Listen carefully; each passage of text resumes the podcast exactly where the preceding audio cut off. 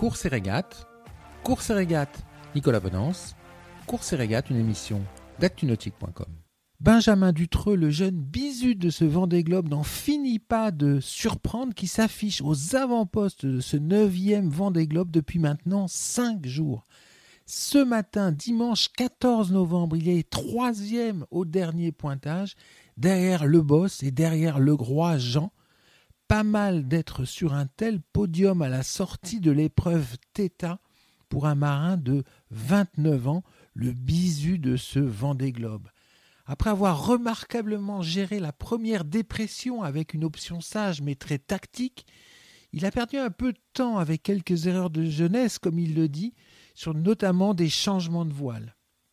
Après cela, il n'a pas hésité cette fois à aller au plus près de la puissante tempête tropicale Theta avec des rafales de 60 nœuds et des creux de plus de 6 mètres que la grande majorité de la flotte a fui.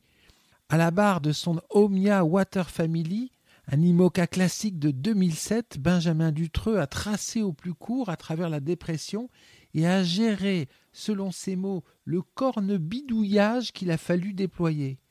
Benjamin Dutreux a choisi une belle trajectoire pour se glisser sous l'anticyclone, pour ajuster son empannage et filer plein sud dans les alizés de nord-est. Un sacré bon régatier océanique.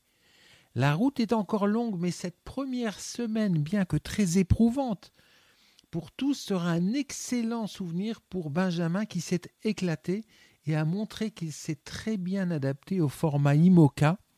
Je vous propose sans plus attendre d'écouter sa vacation de ce matin, 5 heures.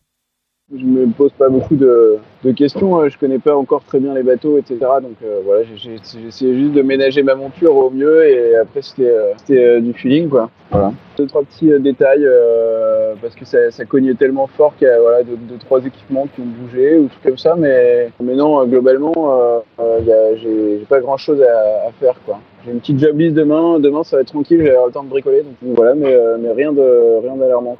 Euh, aujourd'hui, euh, j'ai fait ma première euh, journée un peu avec du temps pour moi et tout, ça faisait du bien. C'est vrai que j'ai l'impression que depuis le début de la course, c'était tellement intense de, de, jamais avoir eu le temps et d'être tout le temps à fond et d'être tout le temps un peu dépassé par les événements, quoi. Et là, du coup, c'est vrai que ce matin, en sortant de la dépression et tout, le, fait de partir au portant, avoir, pouvoir se poser, bien manger, bien se reposer, ça, ça, fait du bien, quoi. On peut être dehors en t-shirt, un café, bien manger et puis le bateau, le bateau glisse bien. Bon là c'est un peu plus compliqué euh, depuis le début de nuit là parce que bah, sous spi c'est euh, le vent est super instable et du coup il n'y a pas beaucoup de vent du coup faut être un peu dessus mais, toute la journée en tout cas c'était super agréable quoi. C'est un peu spécial en fait, il y a des espèces de grains, euh, enfin d'endroits où il y a de la pression, d'autres. Donc des fois on a des, des fois on a des bons angles avec une bonne vitesse et d'un seul coup on a, un très mauvais angle avec une très mauvaise vitesse. Du coup c'est assez assez disparate quoi.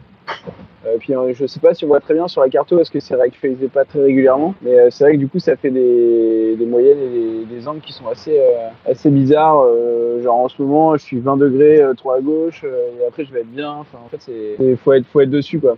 J'ai envoyé le SPI euh, quoi 3 3 4 heures avant m'empanner, après j'ai empanné avant la tombée de la nuit ce que je voulais faire deux jours et puis de toute façon j'arrivais à une demi-heure près à mon point d'empannage donc donc j'étais j'étais bien. Mais écoute non, j'ai empanné qu'une fois pour l'instant. Et ouais il y a des fois j'hésite parce que je j'ai pas le bon angle mais euh, quelques minutes après je l'ai. Donc euh, voilà et puis je perds je, gagne pas plus que ça sur mes routages à refaire deux empannages. Donc c'est pour ça que je pour l'instant je temporise et j'essaye j'essaye de faire sur un angle. Mais non c'est c'est trompeur. En, effet en début de nuit je me suis dit bah tiens je vais aller me coucher je vais faire une super nuit. Au final euh, au final j'ai réussi à me reposer mais pas autant que j'aurais voulu quoi.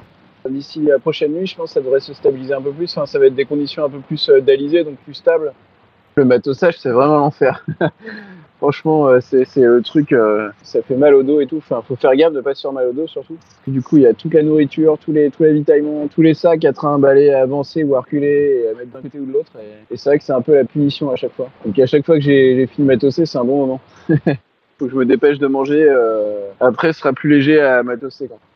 Normalement, je dois faire un bon check-up du bateau, un bon check. Enfin, j'ai déjà fait hier, mais refaire aujourd'hui un gros check et puis euh, pouvoir prendre le temps de bricoler un peu, je pense que ça va être le, bon moment. Euh. Cette émission est accessible à tout moment sur la chaîne YouTube d'ActuNautique, mais aussi en podcast sur Spotify, Deezer, Apple, Google, Acast et SoundCloud.